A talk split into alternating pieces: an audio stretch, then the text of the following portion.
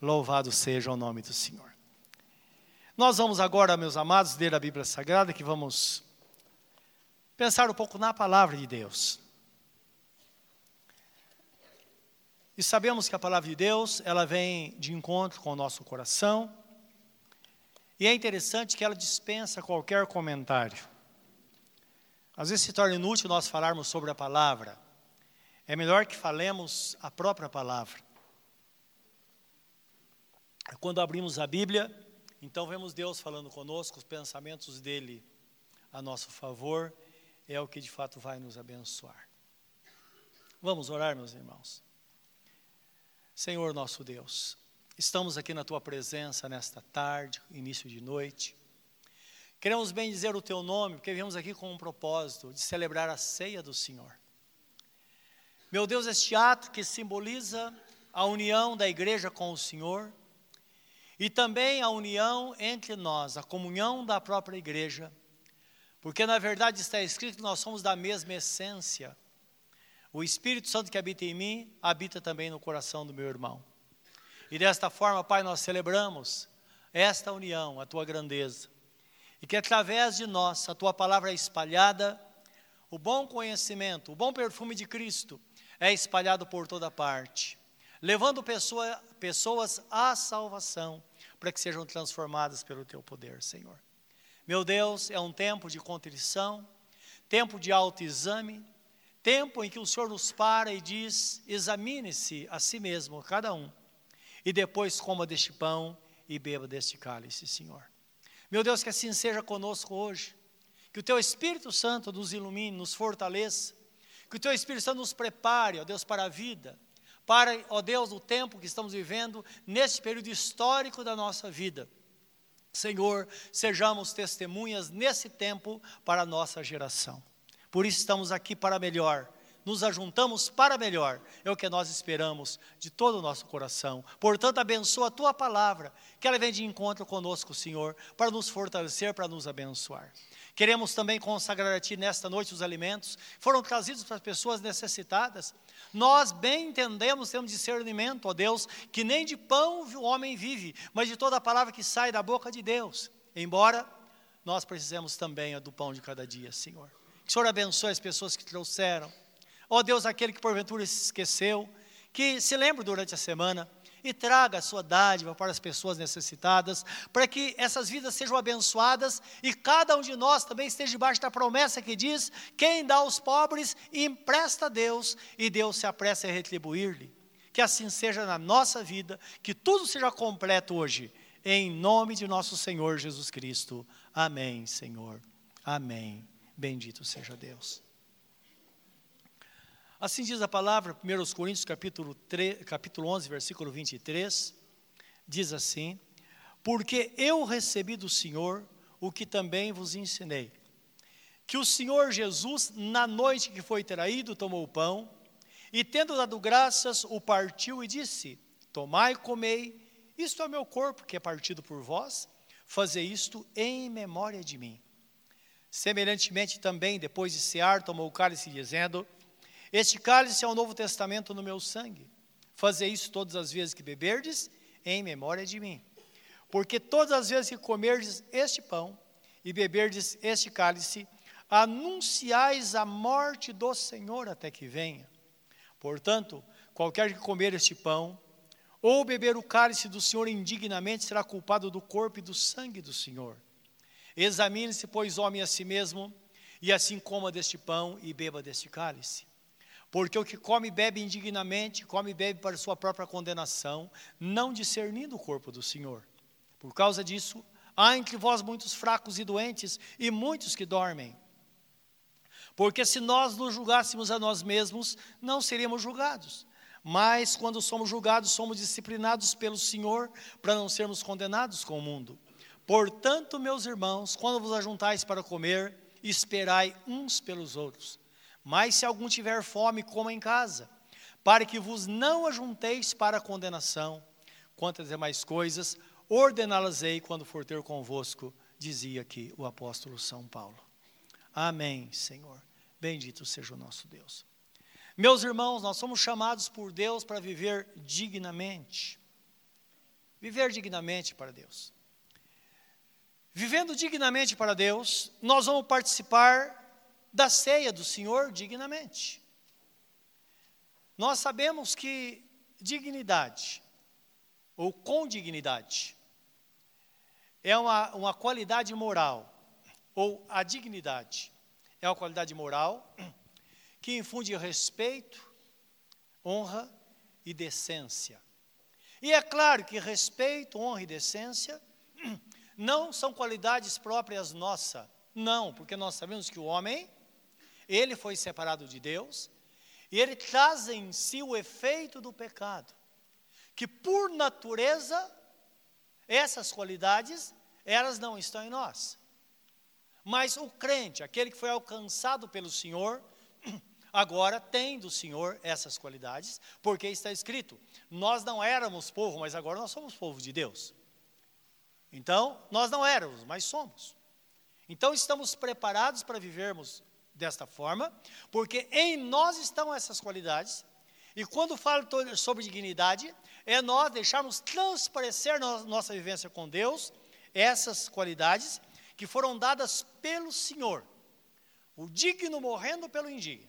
Lembra da morte vicária, que é o inocente morrendo pelo culpado? Assim aconteceu conosco. Jesus morreu por nós, e o santo morreu pelo pecador, e agora somos santificados, e o Espírito Santo veio habitar em nós, e todas as qualidades e dons estão no Espírito Santo, portanto, todas estão em nós, e é por isso que a Bíblia Sagrada fala: desenvolvei a vossa salvação. Então significa nós buscarmos dentro de nós.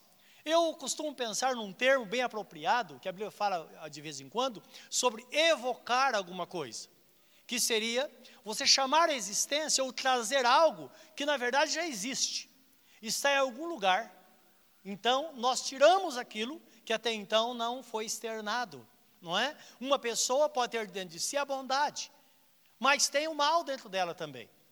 E ela pode botar para fora a bondade ou o mal. Eu soube que hoje pela manhã, algum um irmão estacionou o carro na frente de uma garagem aqui perto da igreja, que é uma bobagem, né? Não, não faça isso. Não é? E outra, não estacione tem placa de, contra, de, de proibido estacionar, porque eles vêm e multam no domingo, multam à noite, qualquer hora. Então, tome cuidado com isso. E o dono dessa casa saiu, maltratou o irmão, tanta coisa, não é? Então, essa pessoa, ela poderia é, ter chegado e com toda a educação, dizer, meu querido, aqui é saída de carro, não é? E o irmão diria, não, eu não vou fazer mais isso. Porque é um risco muito grande, porque está escrito que a palavra branda desvia o furor, mas a palavra dura suscita a ira, não é? Então, são, são qualidades e mecanismos que Deus, Deus deixou para nós, que ele é acionado dentro de nós, dependendo da situação. Aquele que tem o Espírito de Deus, ele vai, quando é acionado, ele vai trazer coisas boas. E aquele que não tem o Espírito de Deus, quando esse gatilho é acionado, ele vai trazer coisas ruins. É onde nós vemos as desgraças acontecendo por aí, não é? Então, devemos tomar cuidado com essas coisas, mas entendermos realmente como isso acontece dentro de nós. Nós sabemos que uma pessoa de respeito, honra e decência é um crente que inspira, na verdade, confiança ou respeito. Todas as pessoas sabem que esta pessoa leva a vida cristã a sério, não é verdade? Você já, já pensou, já parou para pensar, olha para a pessoa e fala: esse camarada ele leva a vida cristã a sério, não é verdade? Outro você olha bem e fala, esse cara aí não é muito não. Outro você fala, mas esse camarada não é de nada. Ele está aqui, daqui a pouco está no barzinho bebendo, está aqui, está ali. Então, nós temos senso de julgamento. E, e podemos julgar nesse sentido, sim. Se estamos vendo, nós lançamos esse julgamento. Então, na verdade, esse crente digno de honra e de respeito é uma pessoa que todos conhecem e sabe que de fato ele leva a vida cristã. Ela é denominado como uma testemunha da pessoa bendita de nosso Senhor e Salvador Jesus Cristo. A Bíblia Sagrada fala que na, na cidade de Antioquia acho que foi Antioquia da Síria, porque tem duas Antioquias, né? Antioquia da Pisídia e da Síria, acho que é da Síria, que os irmãos, pela primeira vez, foram chamados de cristãos. Interessante, não é? E foram chamados não pelos crentes, nem por Deus, nem por ninguém. Foram chamados por pessoas que não conheciam a Deus. Então foram denominados como cristãos por um motivo. Eles eram parecidos com Jesus. Não como algumas, algumas pessoas pensam por aí e falam na aparência. Não, de forma alguma. Jesus não era como é, os artistas plásticos o pintam, não é? Aquele homem, é, cabelo é, é castanho, olhos verdes, nada disso. Jesus nasceu na Palestina. A Bíblia fala que ele era desfigurado no trabalho. Pensa num carpinteiro que ia no mato cortar madeira para fazer móveis ou coisa assim. Jesus era assim. Ele trabalhou, deu duro. E a Bíblia fala em Isaías que ele era desfigurado por causa do muito trabalho. E tinha razão, ele era o filho mais velho. E pela, pela, pela lei na época, ou pelo costume, o filho mais velho, ele era um segundo pai. Então, na verdade, o filho mais velho era o arrimo da família. E muito, muito, quando acontecia o pai falecer, o filho mais velho assumia a, a, o lugar do pai. Geralmente também ele assumia ou ele seguia a profissão do pai. Essa é a razão por que Jesus era carpinteiro. A Bíblia não diz que os seus irmãos eram carpinteiros. Jesus era carpinteiro, a Bíblia Sagrada fala. Não é? Já é um sinal de que realmente ele era o irmão mais velho. O unigênito de Deus, mas também o filho mais velho de José e de Maria não é? Então ele teve mais três irmãos e mais quatro irmãos, além das irmãs. E ele deu duro, então ele era diferente. Quando ele foi traído por Judas, o sinal foi esse. Esse foi dificuldade, imagina no meio da multidão. Já viu a multidão, vê essa, essa, esses documentários ou filmes na televisão, não é? Todos eles lá na Palestina, com aquelas roupas, parece que todo mundo é do mesmo jeito. Tempo do Bin Laden, aí parece que todo mundo era igual a ele, não é verdade? barba, magro e tudo, tudo parecido. Era assim na época. Então Judas falou: Olha, se vocês me pagarem, eu vou mostrar para você quem é Jesus. Então ele recebeu as 30 moedas de prata e disse: Aquele a quem eu beijar, pode prendê-lo porque é ele. Ora, se Jesus fosse diferente, precisaria de Judas traí-lo, precisaria de Judas apontá-lo? Sabemos que não. Então lembra, meus irmãos, que nós devemos voltar dentro do contexto histórico da época, isso vai nos dar um entendimento, então, muito maior. Então nós sabemos que quando chamaram os nossos irmãos de cristãos, tinha um motivo. Porque, na verdade, eles tinham um coração como o coração de Jesus. Ele, é, os irmãos eram misericordiosos. A Bíblia Sagrada fala que o mundo não se ajuntava a eles, mas tinha grande admiração por eles pelo coração que eles tinham, pela forma que eles, na convivência que eles tinham com as pessoas. Eram bons amigos, eram bons vizinhos, não é? Eles serviam, eles tratavam bem. Então, esse é o espírito da igreja, quando a Bíblia Sagrada fala no livro de Gálatas 5, 22, que o fruto do espírito é amor, paz, benignidade, bondade, longanimidade. Isso é uma pessoa que não tem o pavio curto, não é? Uma pessoa misericordiosa, e fala que contra essas coisas não há lei. Não há lei por quê? Porque, na verdade, todas essas coisas são coisas que é, são atitudes irrepreensíveis. E é isso que Deus espera de nós. E lembra, todas essas coisas estão dentro de nós, por isso, por isso que diz fruto do Espírito. Está no Espírito Santo, o Espírito Santo está em nós, e se nós quisermos agir assim, nós vamos agir. Amém, meus amados? Então, esta pessoa honra Jesus e o tem como único Senhor e Salvador da sua vida. Isso faz toda a diferença. O que traz equilíbrio na vida de uma pessoa é se de fato o Senhor é o Senhor absoluto da vida dela.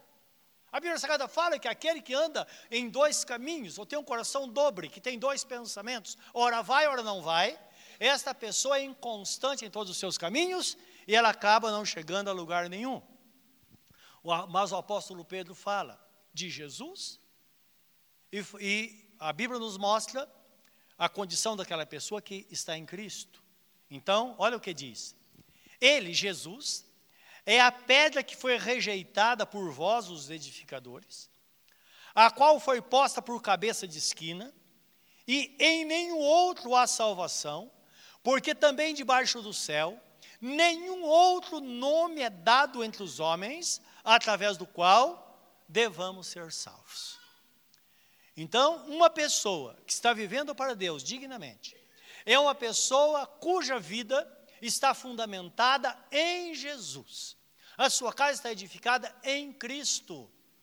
Então, esta pessoa vai ser diferente diante dos reveses da vida, diante das dificuldades. Jesus fala assim em Mateus capítulo 7, 24.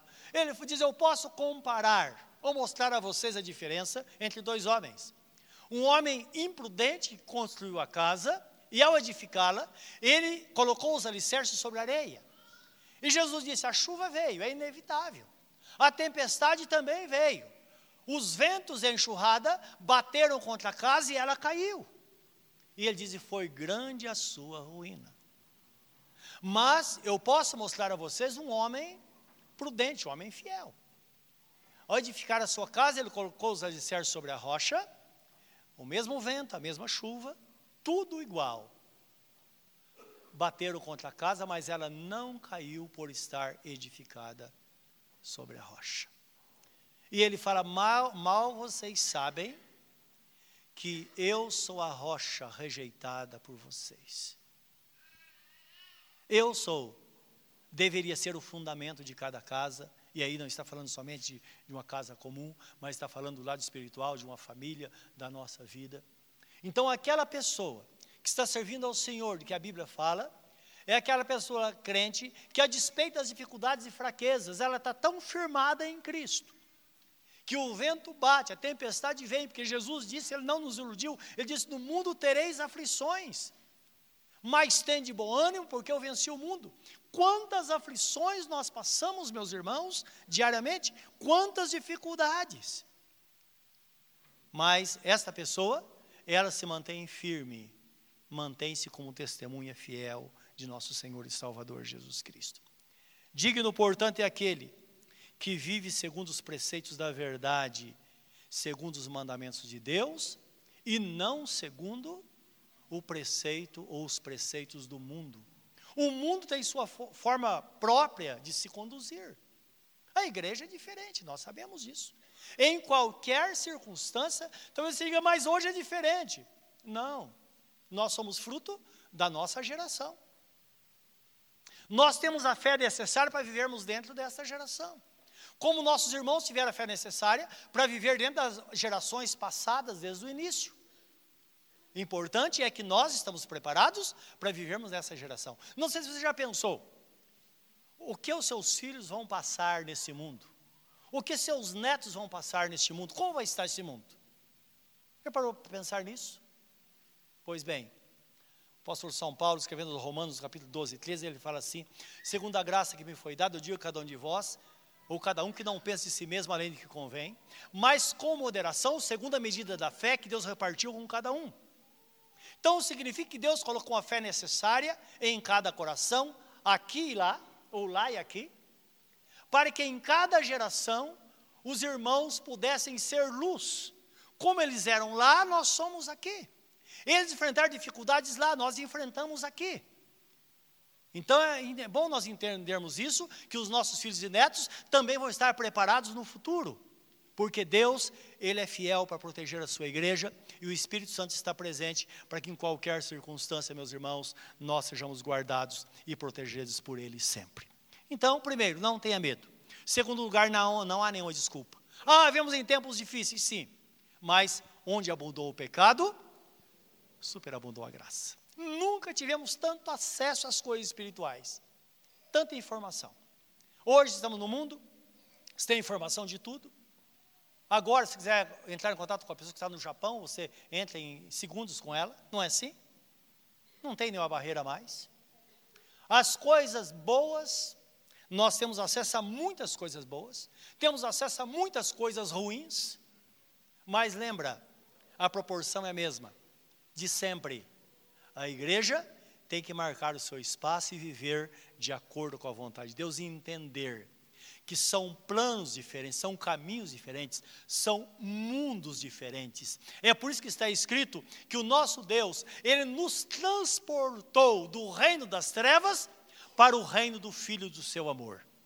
Isto é, ele nos tirou do reino das trevas e nos colocou no reino de nosso Senhor Jesus Cristo, são reinos diferentes. Reinos diferentes são regidos com leis diferentes, com for de formas diferentes.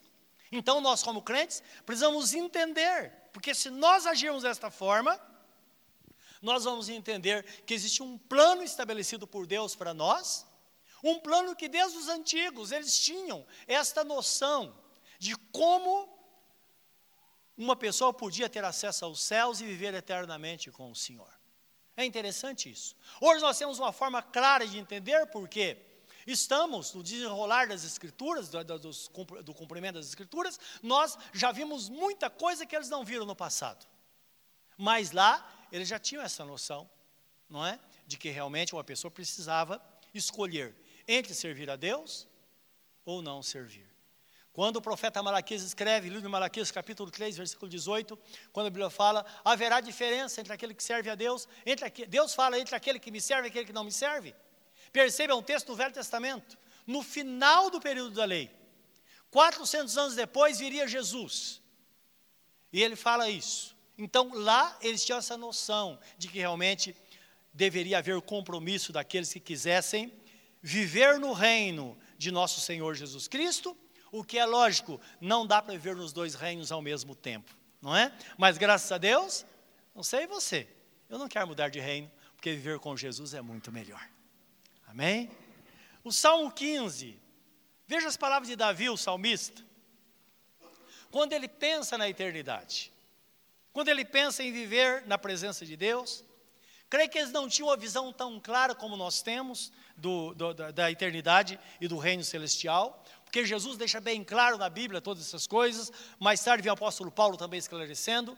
Davi, com todas as suas revelações, ele tinha uma noção do que seria o futuro. E ele diz assim: Senhor, quem habitará no teu tabernáculo? Quem morará no teu santo monte?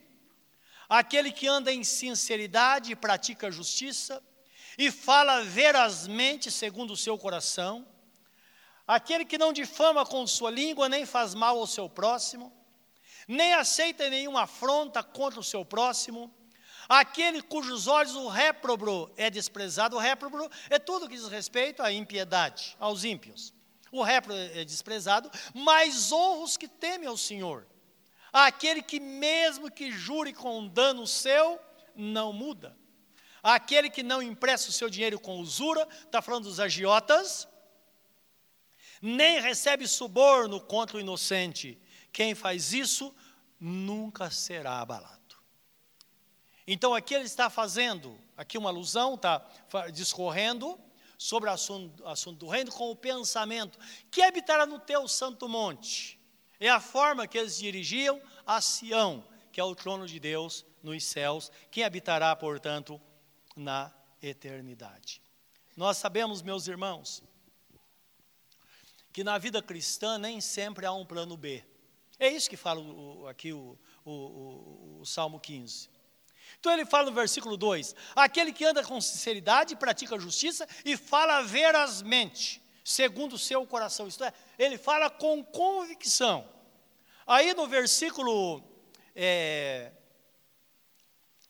4 diz assim: a, 4, a parte B diz assim: aquele que mesmo que jure com dano seu, não muda. Em toda a história, os irmãos passaram por isso. Os irmãos sabem que nós, Deus nos dá tantas bênçãos, nós temos tantas vitórias. E nós estamos dizendo, estamos, Deus está falando conosco, olha, vai, você vai, vai terminar bem, Deus vai te dar vitória. E a pessoa fala, puxa vida, mas ela tem uma visão de vitória. Digamos a pessoa está doente, nós esperamos a saúde dela, é o interesse de todos.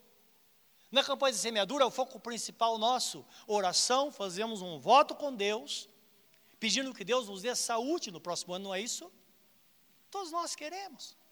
Mas imagine uma pessoa que está doente, nós estamos orando e a situação está piorando, e de repente pensa que vai sarar, daqui a pouco a pessoa parte. Imagina, a princípio, dá um vazio muito grande. Mas o Espírito Santo vem e mostra que foi realmente a perfeita vontade de Deus, que a vontade de Deus é boa, perfeita e agradável. Mas para a pessoa que está esperando, é um momento crucial, não é verdade? Um momento crucial. Às vezes uma perda qualquer. Imagina uma pessoa que não tem a maturidade de entender os propósitos de Deus. Quando ela entende, tudo bem, a vida cristã nos ensina muito. Como dizia o Abacuque, não é? Que depois de aprender a vida de fé, ele fala assim: ainda que as vacas sejam roubadas do curral, ainda que a oliveira não produza o seu fruto, ainda que. E começa a enumerar, ainda que nada aconteça, de tudo ao contrário. Ele diz assim: mesmo assim, eu permanecerei confiando no Senhor, porque no Senhor eu vou andar de forma altaneira, isto é, de cabeça erguida, porque o Senhor é a minha vitória. Mas nem todos têm essa convicção.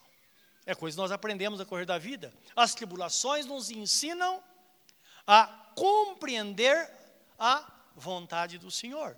E quero que os irmãos saibam que no decorrer da história, muitas pessoas foram provadas e não tiveram uma luz no fim do túnel. Que a gente sempre pensa, ah, surgiu a luz no fim do, fim do túnel. E quando não existia luz no fim do túnel? Está tudo obscuro. O nosso Deus fala através do profeta Isaías, Isaías 50, 10, um texto que eu gosto muito. Começa com a pergunta dizendo assim: Quem há entre vós que tema ao Senhor e ouça a voz do seu servo? Lembra? O livro de Isaías é tido como o quinto evangelho porque ele apresenta Jesus, a vinda do Messias, o sofredor, o servo sofredor. Então aqui tudo indica que o texto está falando de Jesus. Quem, quem vai ouvir a voz de Jesus? Se você serve ao Senhor, então prossegue o texto. Quando andar em trevas, em densas trevas, e não tiver luz nenhuma, confie no nome do Senhor e firme-se sobre o seu Deus. Isto é, Deus sabe o que está fazendo. Deus sabe. Vale a pena. Nós sabemos que em tempos de perseguições, há perseguição no mundo inteiro, talvez como nunca está acontecendo hoje. Irmãos, pastores sendo queimados, igrejas sendo queimadas, e o mundo todo está acontecendo isso, em muitos lugares do mundo, principalmente na, no Oriente Médio. Nossos irmãos estão passando por isso. A gente, quando ouve o testemunho deles, fala: Meu Deus, como que pode? Que pessoas fiéis a Deus, como elas estão suportando isso? Mas nós sabemos que aquele que teme ao Senhor, aquele que ousa crer no Senhor, de todo o coração, como está escrito, até as últimas consequências, esta pessoa receberá a recompensa de Deus. É isso que Jesus ensina na Sua palavra. No tempo da, do domínio do comunismo, na União Soviética na época, é, nossos irmãos foram perseguidos de uma forma muito grande, muitas pessoas morriam.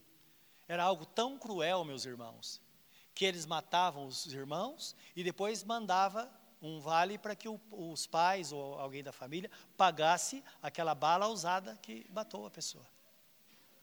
Coisas cruéis, histórias de todas elas verídicas. E conta-se uma história de um grupo de pessoas, irmãos, iam ser é, fuziladas. E na hora do fuzilamento, todos eles, eles tiveram chance, sempre a pessoa tem chance de negar. Sempre. A condição é, você tem chance de dizer não, de negar a Jesus se você não quiser morrer. Sempre. E aconteceu isso. Então imagine as pessoas lá, esperando, cabisbaixo, esperando. De repente eu ouvi o barulho do gatilho puxar. Dá para imaginar isso? E alguém falar: se você quiser desistir, negar a, a Jesus, então dá um passo à frente. E conta-se de um grupo de pessoas, está acontecendo isso. E na hora, imagine a angústia, uma pessoa deu um passo à frente. Quando deu um passo à frente, um soldado largou, a arma e correu e entrou no lugar dessa pessoa. E aí questionaram, escuta, o que você está fazendo? Você está ficando louco? Ele disse, não, eu vi uma coroa cair da cabeça desta pessoa. E eu quero ela para mim. E ele foi morto com os demais que deram a vida por amor a Cristo. Então, essa é a história da igreja. São fatos reais que nós conhecemos no decorrer da história. Então, lembra, meus irmãos, que a meta da igreja é alcançar a eternidade. Nem poderia ser diferente. O apóstolo São Paulo, ele fala na primeira epístola de Paulo, capítulo 15, 19, ele diz assim: Se eu esperasse em Cristo somente nesta vida, eu seria o mais infeliz, o mais, miserável dentre os homens. Mas nós pensamos, na vida cristã, nós temos uma vida sossegada. Temos a tribulação, temos, tempo de bonança, mas se a gente for é, fazer um balanço, nós temos mais tempo de bonança do que de, de tribulação. Nós temos segurança no Senhor. A graça dele está sobre nós. Ele nos protege, ele nos guarda. Estamos aqui porque ele esteve conosco até aqui.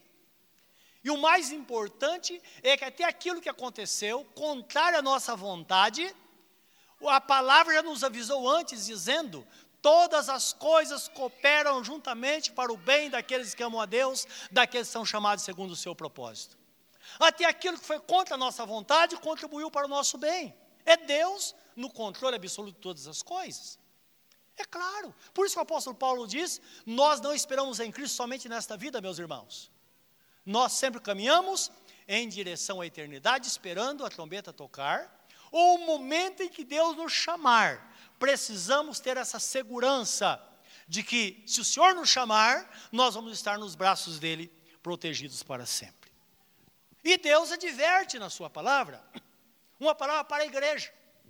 Isto é, lembrando-nos de que nós somos do mundo, mas não pertencemos ao mundo.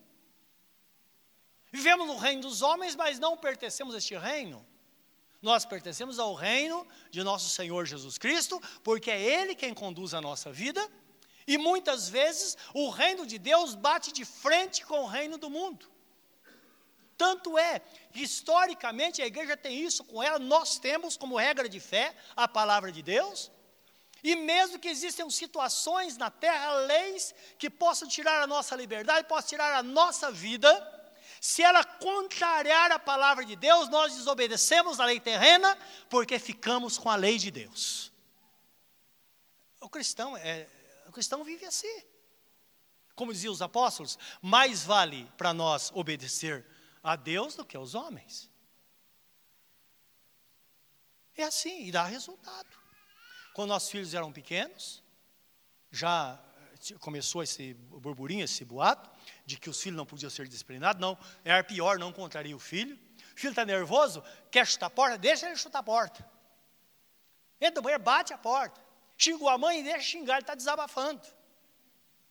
Chegou em casa, eu falo, nós sempre tivemos coerência na, é, naquilo que nós ensinamos nossos filhos, nós dizemos: se você chutar a porta, você vai chutar uma vez só.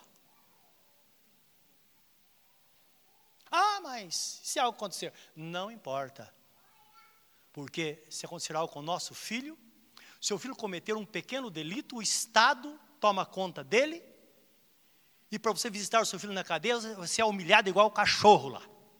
É verdade ou não é?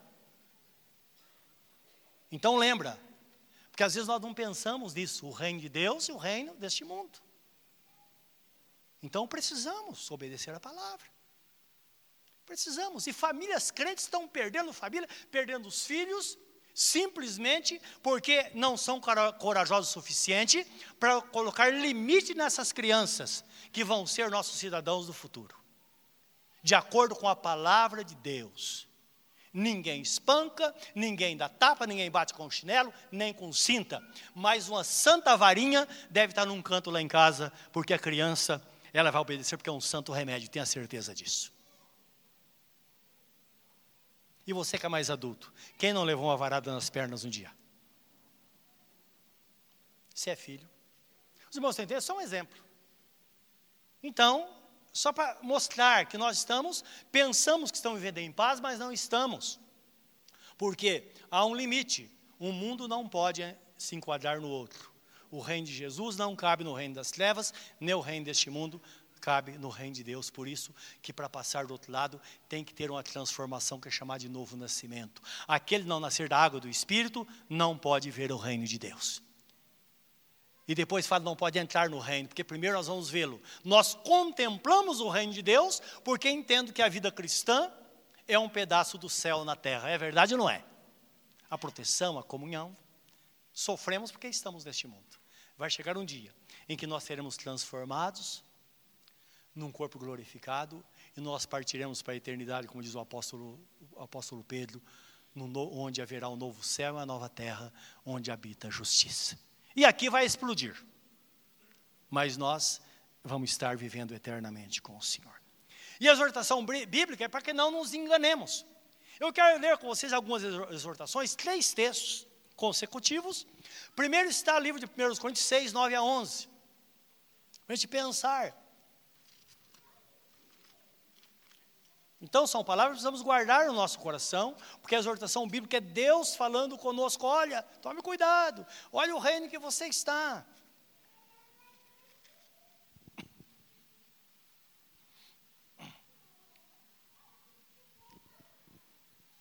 Versículo 9, 1 Coríntios 6 diz assim: Não sabeis que os injustos não hão de herdar o reino de Deus? Não erreis, nem os devassos, nem os idólatras, nem os adúlteros, nem os efeminados, nem os sodomitas, nem os ladrões, nem os avarentos, nem os bêbados, nem os maldizentes, nem os roubadores herdarão o reino de Deus.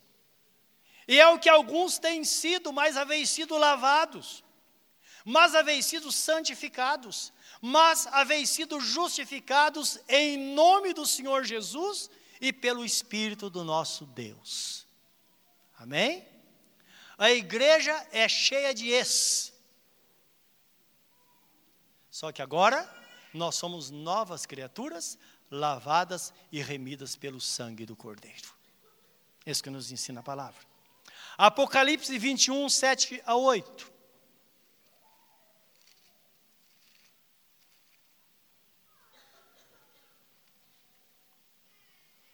Então lembra, nós somos conduzidos por aquilo que está escrito.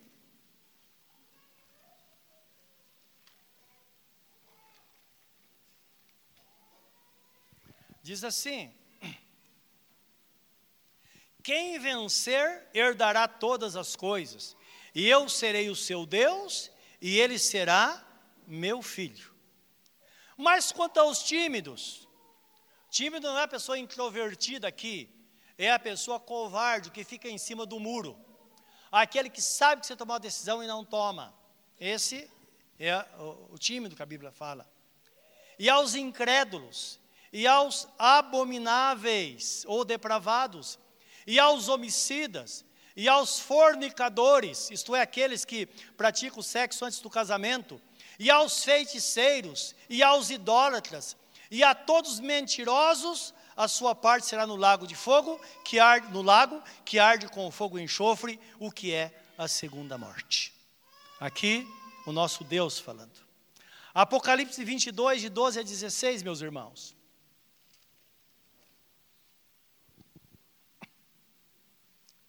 12 a 16.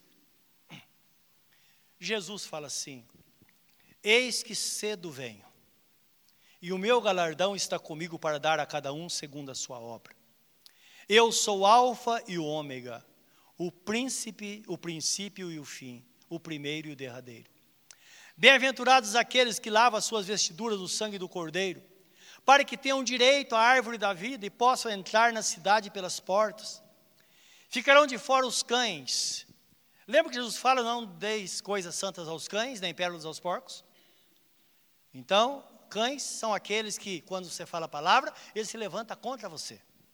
Então, está falando dessas pessoas que rejeitam deliberadamente a palavra, sabendo que a palavra é verdade. Então ficarão fora os cães, os feiticeiros, os que se prostituem, os homicidas e os idólatras, e qualquer que ama e comete a mentira. Eu enviei, eu, Jesus, enviei o meu anjo para vos testificar essas coisas nas igrejas. Eu sou a raiz e a geração de Davi, a resplandecente estrela da manhã. Deus não quer, meus irmãos, que nos amoldemos ao sistema deste mundo, ao curso deste mundo. Está escrito na primeira epístola de João 2, 15 a 17, diz assim: Não ameis o mundo, nem o que no mundo há. Porque tudo que há no mundo, a concupiscência do, da carne, a concupiscência dos olhos e a soberba da vida, não é do Pai, mas do mundo. Então, concupiscência é tudo aquilo que se, deseja, que se deseja. Então, são coisas do mundo. E o mundo passa e a sua concupiscência, mas aquele que faz a vontade de Deus, esse permanece para sempre. A qualquer momento, nós sabemos que tudo vai terminar. Jesus está às portas e Ele quer que sejamos preparados, que entendamos a vontade dEle para a nossa vida e andemos nesta vontade. Por isso que o texto fala, somos chamados para viver dignamente diante do Senhor, como crente. Sempre foi assim, como luz do mundo e sal da terra. É interessante que Jesus Cristo fala: Eu sou a luz do mundo, se alguém me segue, não andará em trevas, mas terá a luz da vida. Em seguida, ele faz: Vós sois a luz do mundo. Então, nós somos testemunhos de Jesus e pensamos assim: Jesus é a luz. Imagina a sua casa, você tem uma luz comum. Você coloca um lustre nela. Nós somos esse lustre. Jesus ilumina através de nós. Por isso que diz: Eu sou a luz do mundo, mas que olha para nós não vê Jesus, ele vê nós. E foi isso que aconteceu com nossos irmãos no passado. Quando eles viram aquele que servia a Jesus, disseram, eles, têm que, eles são chamados de cristãos, devem ser chamados de cristãos, porque eles são parecidíssimos com Jesus. Eles andam nas pisadas de nosso Senhor e Salvador Jesus Cristo. Então, nós somos chamados para viver assim. Se nós tomarmos uma decisão, meus irmãos, de fé, Jesus tem toda a provisão necessária para nós vivermos de fé em fé. Isto é, viver um dia de cada vez da presença de Deus. Nós seremos sustentados por Ele, tenha certeza disso. Ele guardou e sustentou nossos irmãos em toda a história. Eu escutava histórias da, da minha mãe, principalmente, desde criança. Ela faleceu com 92, 93 anos de idade, quase 93. Serviu a Jesus desde bem cedo. Serviu a Jesus 65 anos. E eu ouvi histórias da vida cristã, como era a vida cristã naquela época. E como eles eram fiéis ao Senhor, como buscavam a Deus, como se esforçavam para estar na presença de Deus, como lutaram para viver de acordo com a palavra de Deus. Meu pai era alcoólatra, hoje é alcoólico se fala, não é? Ele eh, depende do álcool. Homem muito trabalhador, muito honesto, mas quando bebia, virava um caos. Ela não podia fazer muita coisa, a não ser orar. Ele fumava muito. Podia fazer muita coisa. Era um homem temente a Deus, mas nunca deixou. Ele se converteu de fato, faltando pouco tempo para a sua partida. Mas me lembra a posição da minha mãe, com nove filhos, cinco homens e quatro mulheres. Eu me lembro ela chamando todo mundo para reunião de família, dizendo: nessa casa ninguém vai botar bebida na boca, porque está escrito que os bêbados não herdarão o reino dos céus. E não quero ver nenhum filho meu perdido. Cigarro é a mesma coisa. Meu irmão mais velho, quando completou 12 anos, ganhou uma calça comprida, uma botina, par de botinas e um, e um maço de cigarro. Meu pai chegou em casa para presenteá-lo, que era uma honra. Minha mãe deixou a calça, falou: não, agora é homem, né? 12 anos. E botina, deu para ele também a primeira pegou um cigarro, jogou dentro do fogão a lenha e disse: Isso não. Na minha casa, nossos filhos não, eles nunca vão fumar. E nós não fumamos. E não bebemos. E ninguém morreu por isso. Agora eu fico admirado. Uma mulher pacata, mal falava, muito mansa. Nunca ouvi a minha mãe falar alto, nunca, nunca mesmo. Eu fico pensando, cinco homens marmanjos, obedecendo ela a vida inteira. Ela obedecia, mas ela nunca interferiu na nossa vida. A palavra dela tinha um peso, que tinha unção de Deus naquela palavra. Eu entendo isso. Então, significa que nós podemos. Ah, meu marido bebe, mas você é irmã, você, você pode mudar a situação. Ah, minha esposa, mas se você é um homem de Deus, você pode assumir as rédeas em casa e conduzir as coisas na vontade do Senhor. Pode sim. E eu fico pensando, e Deus faz, Ele cuida. Então, é isso que nos ensina a palavra de Deus. Sempre houve a suficiência de Deus, meus irmãos, a provisão para a igreja em todos os tempos, em todas as gerações, porque nós somos fruto dessa geração e somos enviados por Deus como testemunha também desta geração. Jesus fala sobre essa provisão, está em João 6, 51 e 58, sempre lembro nascer esse texto, muito importante, que mostra, que fala sobre a forma que Jesus nos conduz, como Ele nos alimenta. Então, Ele nos alimenta espiritualmente, mas como nós vamos ter esse entendimento então as pessoas no passado também não tinham. Então ele usa um meio físico para mostrar de fato como ele nos alimenta, como ele cuida de nós, o que é estar na dependência do Senhor. A ideia é, uma pessoa que está em Cristo é como uma lâmpada, um aparelho elétrico que está ligado numa tomada.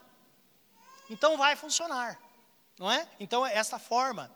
Aqui a ideia é essa, mostrar que está ligado. Ele fala que se, aquele que está em mim e eu nele, ele vai produzir muito frutos, não é isso que diz lá na parábola da, da, da videira, no capítulo 15 de, de João. E aqui em João 6, 51 e 58, ele fala aos seus discípulos e aos judeus sobre esta verdade, que agora tinha vindo um tempo diferente, em que as pessoas viveriam pela fé, sustentados por ele. Mas é preciso tomar decisão. Então diz assim, 51.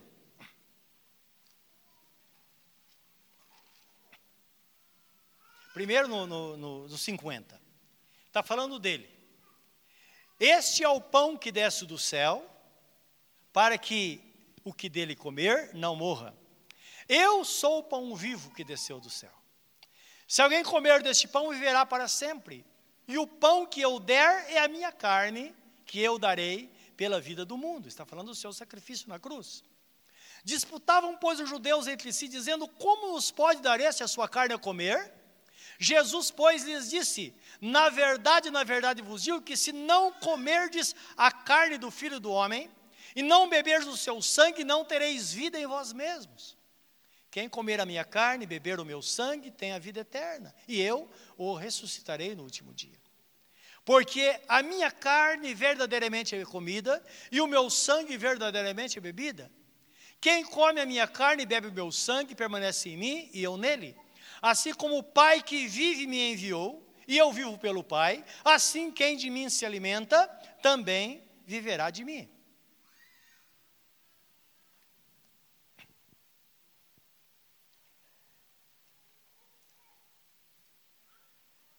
Este é o pão que desceu do céu. Versículo 59. Não é o caso de vossos pais que comeram o maná e morreram. Quem comer este pão viverá para sempre. Ele disse essas coisas na sinagoga, ensinando em Cafarnaum. E como a palavra é mais atual do que nós imaginamos, ele fala conosco hoje aqui. Neste dia, em Ferraz e Vasconcelos, Rua Santos Dumont, número 300, nós estamos reunidos aqui ele está falando a mesma coisa conosco. Eu sou o pão da vida. Eu sou o pão vivo que desceu do céu. Aquele que se alimentar de mim viverá por mim. Aquele que depender de mim terá minha proteção, será guardado por mim e terá a vida eterna. Esta é a promessa de Deus, meus irmãos, para nós como igreja, neste dia, que permaneçamos firmes no caminho, reino de Jesus, onde nós devemos permanecer firmes, seguindo as suas pisadas, vivendo para Deus, sabendo que existe outro reino nos chamando para lá. De lá nós saímos Vamos permanecer no caminho, alimentar a nossa vida, até que de repente a trombeta vai tocar e nós seguiremos para a eternidade, para viver eternamente com o nosso Deus. Essa é a sua promessa e essa deve ser a nossa esperança. Curva o seu semblante na presença do Senhor neste momento. Pense nesta palavra.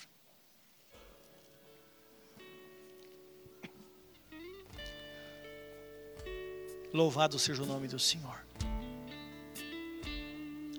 Bendito seja o nosso Deus. Deus espera uma resposta de cada um de nós. Uma resposta no nosso coração. Ele quer que digamos alguma coisa a Ele. Mas Ele faz uma pergunta também a cada um de nós. Eu tenho tudo isso preparado. para você. Você está preparado para herdar todas essas coisas? Nós sabemos que a preparação é estar em Cristo, é estar no reino de Deus, é mudar de reino, é se converter, é tomar uma atitude de fé para servir a Deus, é estar disposto a viver para o Senhor num passo de fé, para que libertação venha de Deus para a sua vida. Se você não é uma pessoa crente, você não entregou sua vida a Jesus, há necessidade de fazer uma entrega ao Senhor. Está escrito: entrega o teu caminho ao Senhor, entrega a tua vida ao Senhor, confia nele e o mais ele fará. É necessária esta entrega. É necessário recebê-lo como único e suficiente Salvador. Mas a todos quantos o receberam, deu-lhes o poder de serem feitos filhos de Deus, a saber que se crê no seu nome. Crer e receber, entregar-se, deixar que Ele entre no seu coração, na sua vida. Jesus diz: Eis que estou à porta e bato. Se alguém ouvir a minha voz e abrir a porta, eu entrarei na sua casa, cearei com ele e ele comigo.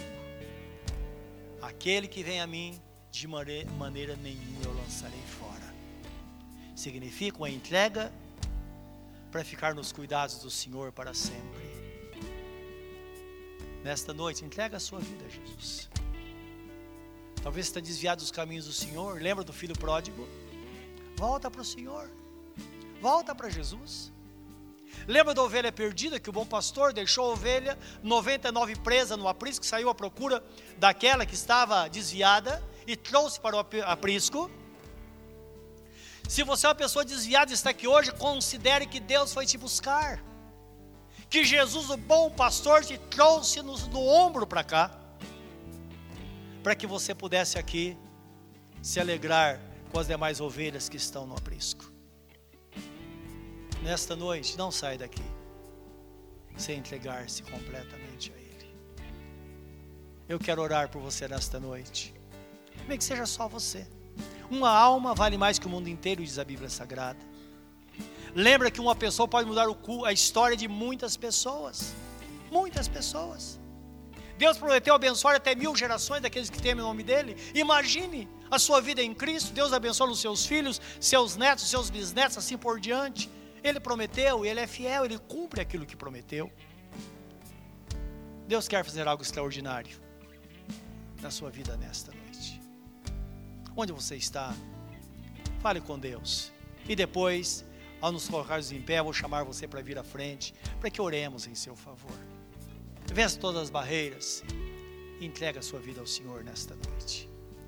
Olha ele dizendo: Senhor, aqui estou na tua presença, pronto a responder pronto a, dizer sim ao convite que o Senhor faz para mim nesta noite, para que minha vida seja uma nova vida.